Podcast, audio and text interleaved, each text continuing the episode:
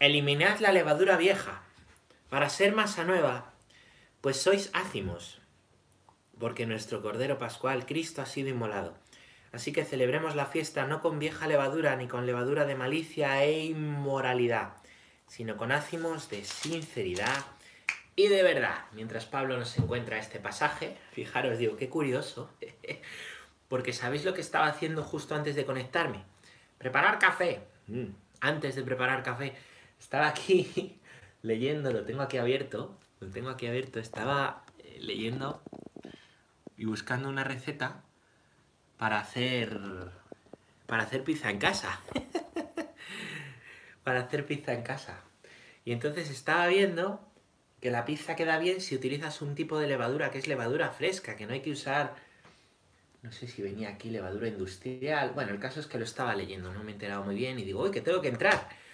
Y es que cuando acabe el café con Dios, me quería, quería tratar de, aprender a ver cómo se hace la pizza para hacer estos días, ¿no? Porque, bueno, tengo ahí un poco de todo, tengo harina, tengo aceite, tengo agua y tengo levadura, que no sé si vale. Así que digo, vamos a hacer maza de pizza, a ver qué tal. Y bueno, eso es lo que estaba haciendo. Entonces me hace que salga esto ahora, esta frase que es de, em, como muy bien nos ha dicho aquí también Pablo, primera epístola a los Corintios, capítulo 5, versículos 7 y 8. ¿eh? Eliminad la levadura vieja ¿eh? para ser masa nueva. Sois ácimos. ¿Qué es el pan ácimo? ¿Qué son los ácimos? Hay una fiesta que es la de los ácimos en el pueblo judío, ¿vale? ¿Y cómo es el pan de nuestra Eucaristía? Es ácimo también, ¿vale? Lo ácimo es sin levadura. Sin levadura. La levadura que hace con el pan lo hincha, ¿vale? ¿Qué hace con los bollos? Los hincha, ¿vale? ¿Y a qué levadura entonces se refiere? ¿Qué hay que hacer para no hincharse? ¿No tomar gas? No. La levadura, la levadura vieja es la soberbia, dicen los padres de la iglesia, es el pecado, pero sobre todo la soberbia que hace que nos hinchemos, que hace que nos hinchemos, ¿eh? que hace que nos pongamos como pavos, ¿eh? y donde debería haber pues una masa sencilla. ¿Qué somos? Somos polvo, nos lo dicen en Cuaresma, polvo eres y al polvo volverás. Masa sencilla, sencillez, eh, Dios nos ha hecho bien, ¿vale? Lo que pasa que después queremos ser como Dios y queremos hacer ahí nuestra torre de Babel y nos hinchamos, muchachos. ¿Sabéis de dónde viene la palabra hombre? De hombre, de ¿qué raíz tiene? La raíz om, ¿vale? El conjunto de hombres se llama humanidad. Humanidad y hombre vienen de humus. Humus, ¿qué es el humus? Humus es tierra, en latín, ¿no? Por eso, de que Dios, ¿eh? esa imagen preciosa del libro del Génesis, cogió la tierra, cogió el humus y de ahí hizo al hombre, ¿eh? hizo al hombre. Pues, pues esa imagen ¿eh? bonita nos recuerda a eso, nos recuerda lo que somos y la sencillez de lo que somos, la sencillez de lo que somos. Por cierto que de la palabra humus, además de venir la, de esa raíz, además de venir humanidad, viene también humildad. O sea que humildad y humanidad tienen la misma raíz, humus, la tierra, la sencillez. ¿Vale? Lo contrario de la humildad es la soberbia. Por eso el hombre, con lo poquita cosa que somos, barro, tierra, pero valiosísimos, y tierra amada por el Señor, y barro amado por el Señor. pues en eso que somos, en eso poquito que somos, puede venir lo contrario a la humildad, que es la soberbia, que hace que nos hinchemos. Esa es la levadura vieja de la que nos habla aquí San Pablo, ¿eh? Y nos recuerda que sois ácimos, que no sois un bollo hinchado, que sois ácimo, ácimo. Nuestro Cordero Pascual, fijaros cómo pone en relación lo ácimo con el Cordero Pascual, ¿eh? una imagen ahí eucarística. Cristo ha sido inmolado. Celebremos la fiesta celebremos la fiesta. ¿eh? Hemos dicho que la Eucaristía es una fiesta, ¿no? Es que aquí se puede ver la Eucaristía, ¿eh? se puede rezar con esto. La Eucaristía es el banquete, ¿no? Ese es el cielo, ¿eh? La alegría del pecador que se convierte, ¿no? El cordero cebado para el hijo pródigo que vuelve a casa. Eso es la Eucaristía, eso es la, eso es la, la reconciliación, el perdón, ¿no? La confesión. Celebremos la fiesta no con levadura vieja ni con levadura de malicia e, e inmoralidad. Cualquier pecado es levadura que hace que siendo lo que eres quieras ser otra cosa, porque eso es el pecado. Siendo lo que eres, pretendes ser otra cosa. Claro, el pecado cuando te tienta te hace esto. Para que te quieran, hace esto. Para que te quieran, da esta imagen. Da un golpe en la mesa, hace esto otro. O esto. O humilla a este, humilla al otro. ¿Vale? Es lo del Señor de los Anillos, ahora que lo estoy releyendo. lo tengo aquí. ¿no? Ponerte el anillo es desaparecer, es no ser tú. Pues de igual modo el pecado nos hace ser lo que no somos, hincharnos o desaparecer o ser otra cosa. Es un aditivo. Es un aditivo. ¿eh? Igual que la levadura es un aditivo a la masa. ¿Vale? Pues en lo bien que te ha hecho Dios, el pecado es un aditivo que tú te pones con tu libertad para ser lo que no eres, pensándote que así eres mejor no aceptando lo que eres. Y es que la clave de seguir a Dios es aceptar lo que uno es. Amarse a sí mismo como Dios le ama. Que no solo es el libro de Jesús Silva, que está fenomenal, por cierto, sino que, pues que es el, el, aprender a amar como Dios nos ama, amar al prójimo como a ti mismo, aprender a quererse y aprender a querer a los demás. Es descubrir la sencillez de lo que somos. Superior, pensabas en te buscaba afuera y tú estabas dentro. Convertirse, volverme hacia adentro, ver que Dios me ha hecho y me ha hecho bien, que soy poca cosa, pero, pero amado, por eso soy gran cosa. Como dice maldita Nerea, ¿no? Le digo a los jóvenes a veces, tiene una canción que se llama Tu mirada me hace grande. ¿eh? ¿Qué es lo que hace grande al pobre barro, al polvo que somos? La mirada del que te ama. De ahí viene la obediencia, ¿os acordáis, no? De ver ver quién es el de fuera, sentirse interpelado y seguirle, darle tu entendimiento y tu voluntad, ese es Dios. Pues la mirada de Dios me hace grande, a veces no nos queremos, hay que también aprender a amarse como Dios nos ama. Aprender a amarnos como el Señor nos ama. Esa es la clave. Aprender a ver las cosas como Dios las ve. Así puedes amar al prójimo. Así puedes quererte tú. Así puedes amarle a Él. Pero la clave es la mirada de Dios, la mirada del Señor sobre ti. Sin aditivos, sin conservantes, sin colorantes, sin levadura. Celebremos la fiesta con ácimos de sinceridad y verdad. Eso es clave. Eso es clave. ¿Sabéis lo que salva a una persona alejada de Dios? Sea como el hijo pequeño, sea como el hijo mayor de la parábola. ¿Sabéis lo que la salva? la verdad. Porque la verdad cura. Yo tenía un formador en el seminario que siempre decía eso. La verdad cura. La verdad cura. Ser sincero ante Dios, ante uno mismo y ante la persona que te ayuda, te cura. Te sana. Cuando tú destapas la herida, te sana. Por eso la, la confesión sana porque está la gracia de Dios.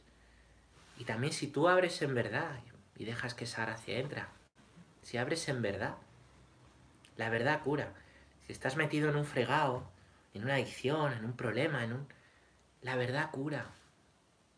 Decir la verdad a quien te pueda ayudar, aunque sea con lágrimas, aunque sea con dolor, aunque sea venciendo esos miedos, la verdad cura.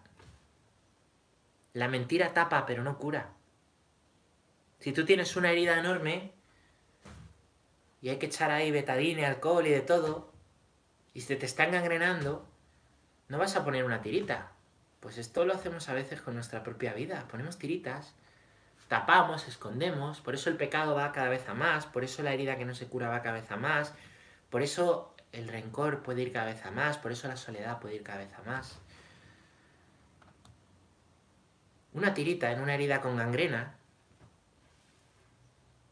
a corto plazo parece mejor porque la tapa, pero a largo plazo te mata se te engangrena el brazo y al final te lo cortan.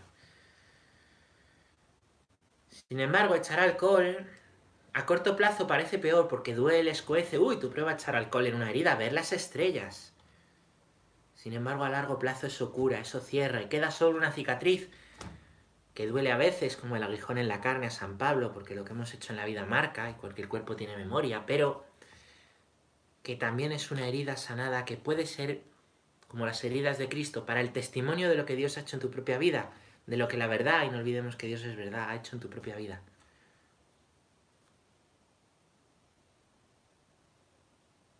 Pues de igual manera, sacar la verdad de lo que somos en la confesión, en la dirección espiritual, en la oración, a un hermano. Por supuesto que, el valor de la confesión es que está el perdón de Dios, ¿eh? que no es que esté diciendo que la confesión sea menos, ¿no? Decir la verdad, cura. A corto plazo duele, a largo plazo sana y salva. Esconder y tapar. A corto plazo, bien, Bien, a largo plazo mata. Seamos la verdad de lo que somos. No necesitamos levadura, necesitamos sencillez, humildad, humus, tierra, humanidad, humildad. Dios ha hecho hombre para que tú descubras lo que es verdaderamente ser hombre, en sentido genérico, hombre y mujer.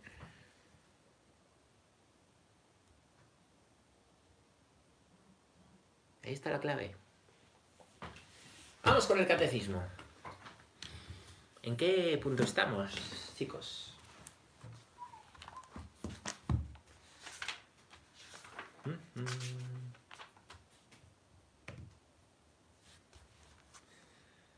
¿Sabéis cuándo Pablo nos va a contar su secreto? Cuando acabemos el catecismo. Así que hasta entonces lo tendrá bien guardado. Pues estamos en el punto número 168. Estamos en esta parte que habla de que la fe, un resumen, ¿vale? Yo digo creo, ¿vale? Porque es personal, es una gracia personal, libre, en la que hay que pues en la que hay que perseverar, que te da, el, te da la vida eterna. ¿Qué te da la fe? La vida eterna, ¿no? Esto dicen las personas mayores, ¿no? Que así lo aprendían de niños. ¿Cuál es el don de Dios? La fe. ¿Qué te da la fe? La vida eterna, ¿vale? Y los que decimos yo creo, pues creemos y podemos confesar junto a la fe. Necesitamos creer en iglesia. Nadie cree solo, nadie sobrevive solo, igual que en el mundo nadie sobrevive solo, nadie sobrevive. Sin un creemos. Tenemos una comunión personal, ¿vale? Los que decimos creemos, También la comunión espiritual entre toda la iglesia. Necesitamos hermanos concretos cerca a los que amar, y luego estamos en comunión con los cristianos del mundo. Yo la primera vez que fui a una JMJ en el, en el año 2005, en Colonia, en Alemania. Imaginaos cómo me lo pasé. Un, chaval de 18 años que iba a entrar al seminario, que cruzando Europa en autobús con sus amigos, bueno, que yo fue maravilloso. lo recuerdo con un cariño enorme, pero enorme, ¿no? Y lo tengo muy grabado. Eh, y ahí yo, cuando llegué ahí me impresionó, ¿no? En el campo, campo de Marienfield se llamaba, ¿no? Ahí en las afueras de Colonia, que además de ser un caos el desalojo, luego fue preciosa las palabras del Papa Benedicto, su primera JMJ, y había, ahí, ¡buah! Pero banderas de todo el mundo, de países que yo ni conocía, ¿no? Y un montón de sitios. Luego en la de Madrid moló, porque ahí con los de la parroquia hicimos una bandera con otro cara oscura que Steam hicimos una bandera falsa de un país que era falso y hablábamos así como un idioma muy raro y venía la gente, el país se llamaba Prezestán, decíamos que estaba al lado de Kazajistán y venía gente a hacerse fotos con nosotros que, éramos de un país raro con nuestra bandera falsa y era, era bastante, bastante gracioso eh. como venía la gente italiana y española, ¿de dónde? ¿Dónde? ¿Dónde? Prezestán y hablábamos bastante divertido. Bueno, pues el caso es que en, en Colonia em, ahí estábamos, ¿no? Y qué grande es la iglesia. Yo entendí qué grande es la iglesia, de cuántos lugares, de cuántos... de cuántos lugares. Y, yo al final, pues yo para esa me acuerdo que trabajé un poquito para poderla pagar, pero había habría gente que, que había que tenido que trabajar un montón a lo mejor para cruzar el mundo en avión o de países más pobres que, que los europeos, ¿no? Y que se habían esforzado mucho más que yo, ¿no? Para, pues para estar allí. Qué grande la iglesia, ¿verdad? Qué grande. Estamos... Primero necesitamos gente próxima, prójimos, comunidad. Y luego la iglesia es enorme, enorme. Y ya no solo en el espacio, también en el tiempo. Estamos en comunión. Estamos en comunión con, la gente en el, en el tiempo también. Estamos en comunión con los cristianos del siglo I y de todos los siglos. Bueno, dicen por aquí, era para veros a ti y a ti. Tienes un cura muy divertido de mi diócesis. Podéis preguntarle cómo fue lo de la bandera falsa, que os lo cuente. bueno, Pues vamos a leer entonces el punto número 168. Estamos hablando de, mira Señor, la fe de tu iglesia. Mira Señor, la fe de tu iglesia. 168.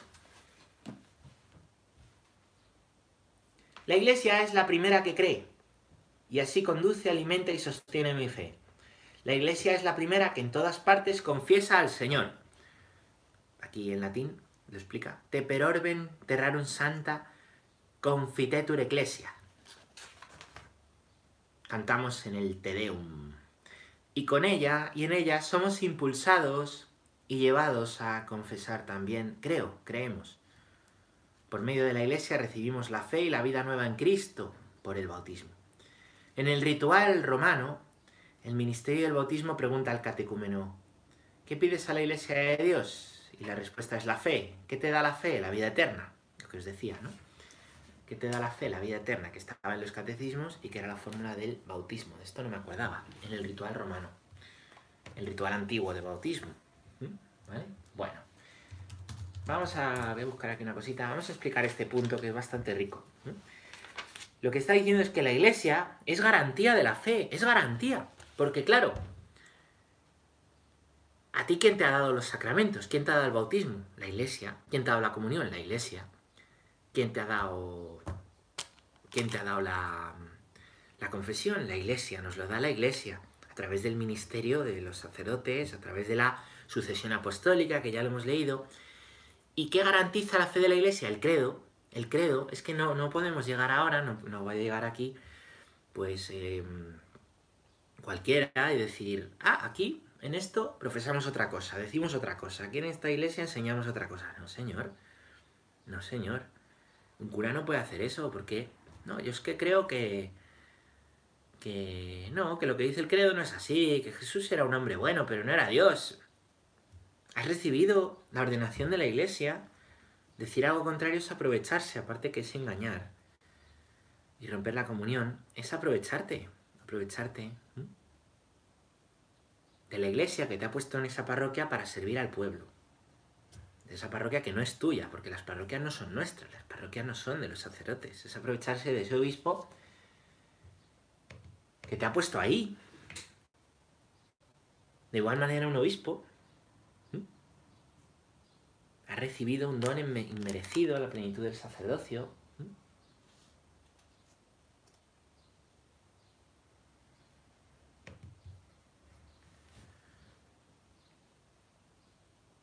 Y de igual manera el Papa, el Papa es fiel al credo, el Papa no puede decir nada contrario al credo, no, puede oponerse ¿no? A, ese credo que es la tradición de la Iglesia, ¿eh? la tradición de la Iglesia, ¿vale? Que es lo revelado, lo revelado por el Señor, lo revelado. La revelación se nos ha sido dada, no podemos modificar lo que se nos ha sido dado. A nosotros el credo nos ha sido dado. Es lo que la Iglesia confiesa, fruto de la revelación de Dios en la palabra. Ya hemos visto cómo era la revelación de Dios en la palabra, por eso en el catecismo, antes de estudiar el credo, que es lo que ya estamos empezando a hacer y vamos a seguir haciendo por artículos, lo primero que se estudia, que ya lo hemos hecho, es la palabra de Dios y la revelación de Dios en la tradición en la Sagrada Escritura y en el Magisterio. ¿Mm? Es decir, la revelación nos ha sido dada. Si yo me invento un credo, predico otro credo, lo que estoy haciendo, lo que estoy haciendo es hacer un Dios a mi medida, proyectarme en un Dios humano, decir lo que yo creo, dar mi opinión, pero no estoy dando la revelación de Dios a los fieles, que es lo que los fieles merecen, ¿no? Eso no lo estoy haciendo. Entonces la iglesia es garantía de que el credo que tú confiesas, que el que confieso yo aquí en España, que el que confiesan esos que fueron a la JMJ desde Sudáfrica, o desde las islas de Vanuatu, o desde El Salvador, los amigos que nos estáis viendo, es el mismo credo. Un solo Señor, una sola fe, un solo bautismo. ¿Os suena? Un solo Señor, una sola fe, un solo bautismo. Entonces, la iglesia garantiza mi fe, la conduce, la alimenta y la sostiene. la conduce, la alimenta y la sostiene. Y aquí es donde el catecismo nos menciona el Te Deum. Te per orbe enterrarum santa confietetur ecclesia.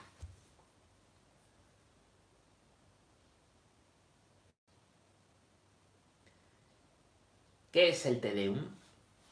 Bueno, esto, este latinajo quiere decir a ti la Iglesia Santa extendida por toda la tierra te aclama, ¿vale?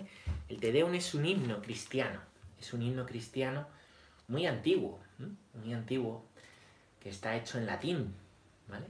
Un himno cristiano. Y fijaros, tengo aquí la traducción entera. ¿eh? Normalmente esto seguro que lo podéis encontrar se recita, lo cantan, ¿eh? hay, música barroca, música renacentista, eh, que ha hecho unas interpretaciones preciosas del Te Deum, preciosas, preciosas del Te Deum, ¿vale? Mm, también hoy en el siglo XX, siglo XXI, hay cantos del Te Deum y hay, hay distintos cantos ¿no? del Te Deum, ¿vale?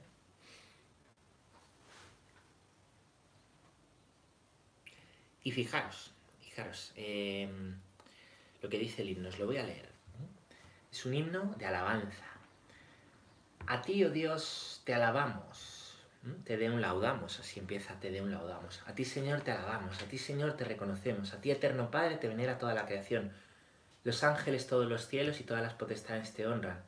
Los querubines y serafines te cantan sin cesar. Santo, santo, santo es el Señor, Dios de los ejércitos. Los cielos y la tierra están llenos de la majestad de su gloria. A ti te ensalza el glorioso coro de los apóstoles, la multitud admirable de los profetas, el blanco ejército de los mártires. A ti la Iglesia Santa, extendida por toda la tierra, te aclama. Padre de inmensa majestad, Hijo único y verdadero, digno de adoración, Espíritu Santo defensor. Tú eres el Rey de la Gloria, Cristo. Tú eres el Hijo único del Padre. Tú para librar al hombre aceptaste la condición humana sin desdeñar el seno de la Virgen. Tú rotas las cadenas de la muerte abriste a los creyentes el reino de los cielos. Tú sentada a la derecha de Dios en la gloria del Padre. Creemos que un día has de venir como juez. Te rogamos que vengas en ayuda de tus siervos a quienes redimiste con tu preciosa sangre. Haz que en la gloria eterna nos asociemos a, a tus santos. Salva a tu pueblo, Señor, y bendice tu heredad. Sé su pastor y ensálzalo eternamente. Día tras día te bendicemos y alabamos tu nombre para siempre por eternidad de eternidades. Dígnate, Señor, en este día guardarnos del pecado. Ten piedad de nosotros, Señor, ten piedad de nosotros. Que tu misericordia, Señor, venga sobre nosotros como lo esperamos de ti. En ti, Señor, confié, no me veré defraudado para siempre. Bueno, qué hermoso, qué hermoso, fijaros, ¿no? Hay una celebración, ¿vale? Hay una celebración del Te Deum en el que se, se canta, el Papa lo suele hacer el 31 de diciembre, el Te Deum, ¿no? Alabanza a Dios en este año que termina, muchos sitios, ¿vale? Pues hay una celebración del Te Deum. El Te Deum es una oración que en la liturgia se recita, en la liturgia se recita em, en el oficio de lectura, al final del oficio de lectura, todos los domingos y solemnidades, excepto en cuaresma, todos los domingos y solemnidades, el Te Deum, ¿vale? También en la semana de la octava de Pascua, toda esa semana, como es un domingo y es una gran solemnidad, se recita este himno del Te Deum. Bueno, pues este himno, este himno es una alabanza a Dios, ¿vale? Que nos dice cómo, ¿vale? Pues la iglesia necesita vivir de Él. Necesitamos vivir de Dios y cuidar lo revelado por el Señor. Porque nos podemos desviar en cuanto nos desviamos del credo. En cuanto nos desviamos del creemos. Nos podemos desviar nos enfrentamos entre nosotros, ¿no? El pecado es también frustrar el plan de Dios, ¿vale? Toda ruptura de la comunión. Bueno, pues la iglesia es una santa católica y apostólica, ¿vale? esto lo estudiaremos más despacio, este artículo, ¿vale? La iglesia fundada por el Señor, la iglesia fundada por Cristo, dice, con una, dice a una, creemos, los cristianos que somos iglesia decimos creemos. Y al mismo tiempo, la iglesia, en toda su tradición, la tradición de la iglesia, la revelación de Dios a la iglesia es garante de que lo que creemos no es invención nuestra, sino que es la verdad revelada por Dios, lo que podemos decir de Él, lo que podemos decir de Él, que como veis es mucho, desde nuestro entendimiento, aunque en realidad desde la grandeza de Dios, pues es un poquito. Muy bien. Dice aquí, continúa diciendo, por medio de la iglesia recibimos la fe.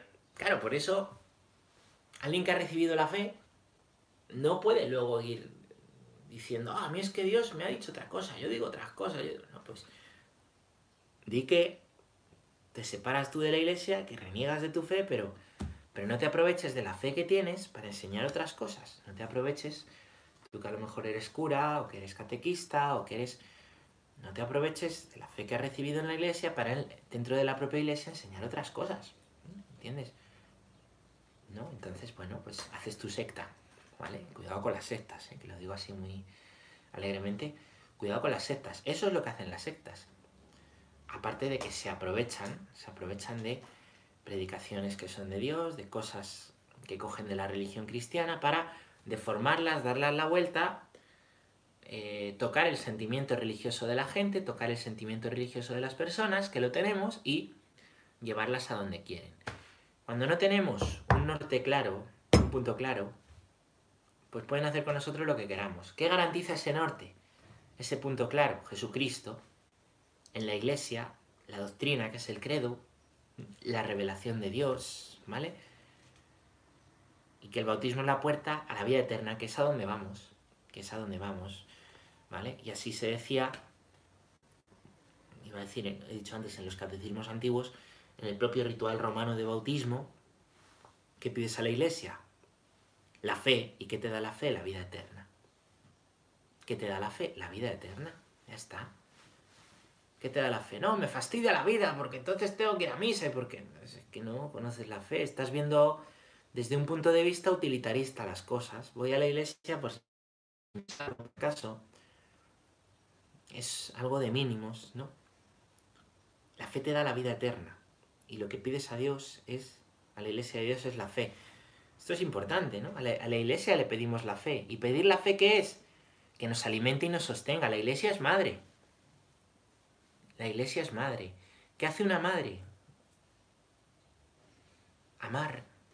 Una madre ama a sus hijos. Los alimenta, los nutre. De igual manera la iglesia nos alimenta y nos nutre. Nos alimenta y nos nutre con la doctrina, la doctrina de la Iglesia, el credo y todo su desarrollo, el magisterio que desarrolla todo ese credo, ¿eh?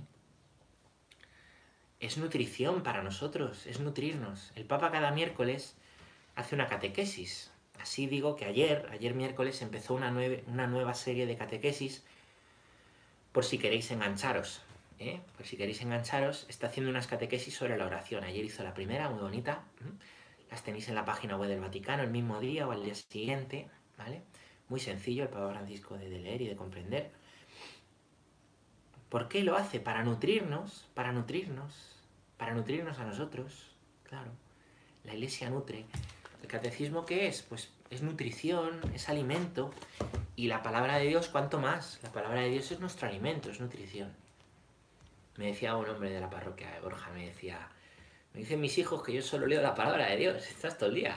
Y digo, pues mira, eso es lo mejor que se puede leer. Es lo mejor, desde luego, ¿no? Bueno, pues la iglesia, a través de la palabra de Dios, a través de, a través de su tradición viva y su tradición que se recoge en el credo, a través del magisterio que va desarrollando la palabra de Dios y el credo, nos va nutriendo y alimentando. Punto número 169. La salvación viene solo de Dios, pero puesto que recibimos la vida de la fe a través de la Iglesia, esta es nuestra madre. Creemos en la Iglesia como madre de nuestro nuevo nacimiento, y no en la Iglesia como si ella fuese el autor de nuestra salvación, porque es nuestra madre, es también la educadora en nuestra fe. Es decir, que la salvación solo te la da Dios, la iglesia te nutre. La salvación te la da el Señor. ¿Entiendes? ¿Se entiende, no? Porque la fe la recibimos de la iglesia. No nos viene sola, nos ha sido dada a través de una mediación de alguna persona. Esto ya lo hemos visto, ¿no? Creemos en la iglesia como la madre de nuestro nuevo nacimiento. hemos nacido de nuevo como Nicodemo, ¿no? La iglesia nos alumbra en el bautismo. El bautismo es como un parto a la vida nueva. Por eso la alegría de un parto, ¿no? Pues la alegría de, de un bautismo, ¿no? Creemos en la iglesia como la madre de nuestro nuevo nacimiento. Y no creemos en la iglesia como si ella fuese el autor de nuestra salvación, la autora de nuestra salvación. El autor de nuestra salvación es el Señor, no la iglesia. La iglesia es la madre a través de la cual nacemos.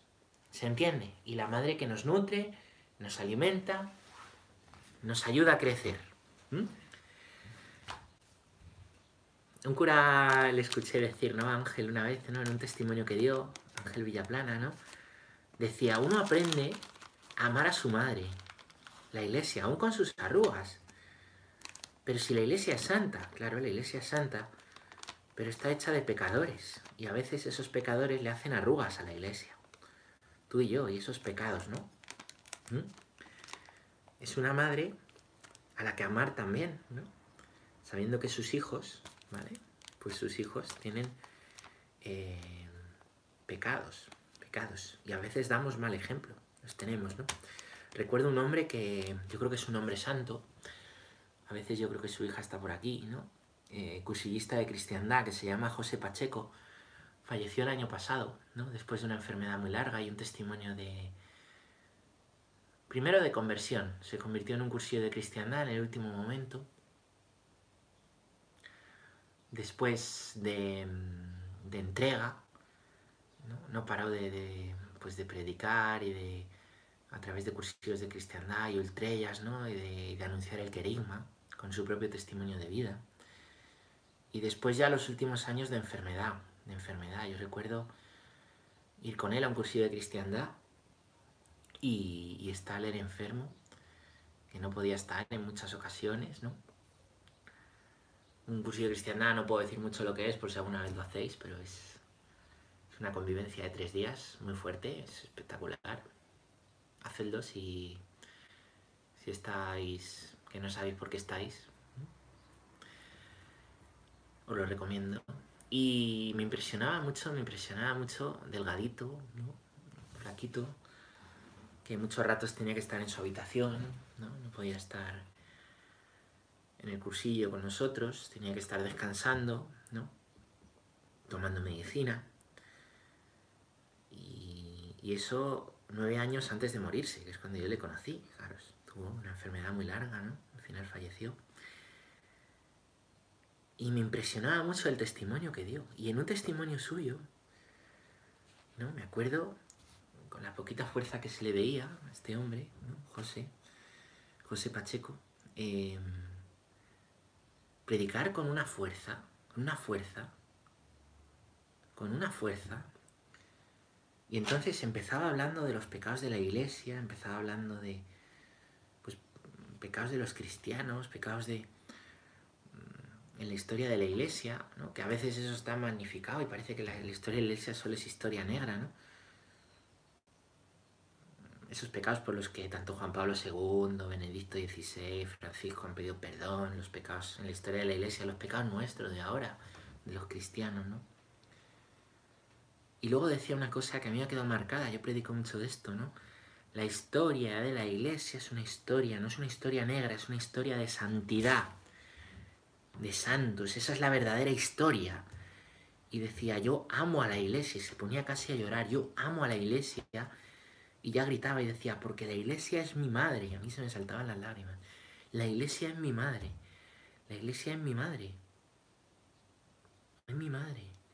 Y hacía un repaso a los santos que ha habido en la historia y cómo la iglesia en cada momento de la historia había tratado de poner lo que faltaba, ¿no? Una historia que no se cuenta, ¿no?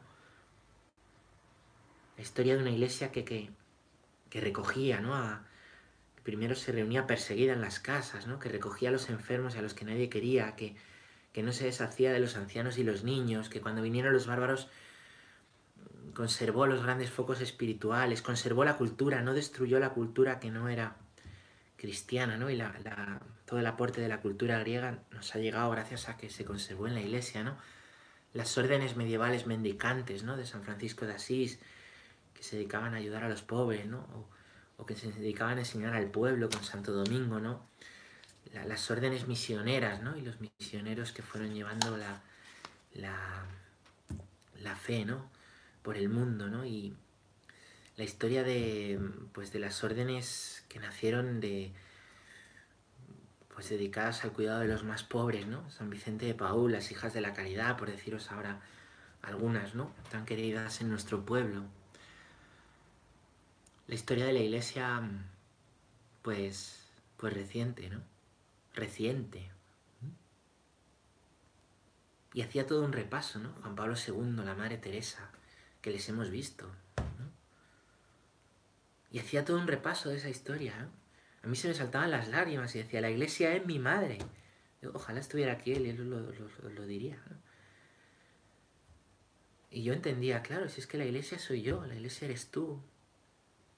La iglesia es nuestra madre, la que nos nutre, la que nos cuida. ¿Por qué vamos a estar nosotros? Eh? Aprovechándonos de la iglesia para decir lo que la iglesia no dice. ¿Por qué? ¿Por qué vamos a hacer una, una iglesia medida? ¿Por qué? A mí una persona que está sufriendo, que está enfermo, que está sufriendo, que está mal, que está... y está predicando a Cristo, el amor de Dios en la cruz, ¿qué queréis que os diga? A mí eso no son recetitas, eso es testimonio. Eso es testimonio. Y el testimonio de la iglesia es esto. El testimonio de la iglesia y del amor a la iglesia es esto. A una madre se la quiere, aunque tenga arrugas. A una madre se la ama. Una madre nunca deja de quererte. Una madre nunca te va a dar una patada. Nunca te va a decir no estés en mi casa. Eso no lo hace una madre. Eso lo hacen las sectas. Eso lo hacen las ideologías. Eso lo hacen las modas. Eso lo hacen nuestros círculos cerraditos, exclusivos, donde solo entras. Pero eso no lo hace la iglesia. Eso no lo hace la iglesia. La iglesia siempre trata de poner en el mundo lo que falta y trata de acogerte a ti y a mí. Es horrible cuando tú o yo o quien sea nos tratamos de aprovechar de la iglesia para hacer decir a la iglesia lo que no dice o para ponernos guerra unos con otros. Es una ruptura de la comunión terrible. Tristísima.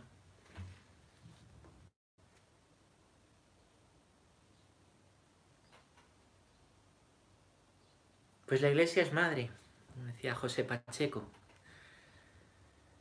como decimos los cristianos, la iglesia es madre.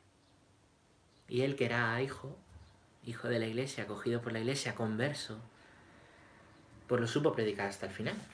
Y aquí os lo cuento hoy, para hablaros de eso. Acordaos ¿eh? de él en este punto número 169. La iglesia es madre educadora en la fe. No hablemos de la iglesia como algo ajeno. No hablemos de la iglesia como, como algo que nos impone. No hablemos de la iglesia. ¿Tú hablarías así de tu madre? Si hablas de la iglesia como algo ajeno, como algo que te impone, como algo de...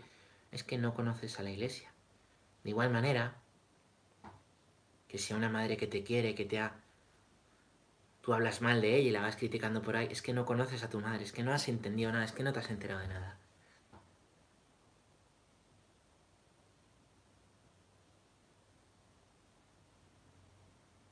y que tú eres cristiano y que también tú cuando das mal ejemplo es el mal ejemplo de la iglesia. Que a veces decimos la iglesia, la iglesia y luego yo soy el primero. Eres tú, la iglesia eres tú. No, entonces no conviene decirlo. No conviene si lo dices a tu medida, si haces una iglesia a tu medida. La iglesia es nuestra madre, la iglesia es un regalo. Una madre no se la maltrata. Una madre no se la critica, una madre no se la machaca. Una madre se la quiere, una madre se la ama, una madre se la respeta. A una madre se le agradece lo que te da. La iglesia es nuestra madre, Dios es nuestro Padre. No nos salvamos sin Dios y no nos nutrimos y no crecemos y no nos alimentamos en esa fe que nos lleva a la vida eterna sin nuestra madre, sin la iglesia. Si no, el traje de comunión se queda pequeño. Bueno, hasta aquí. Muchas gracias a todos.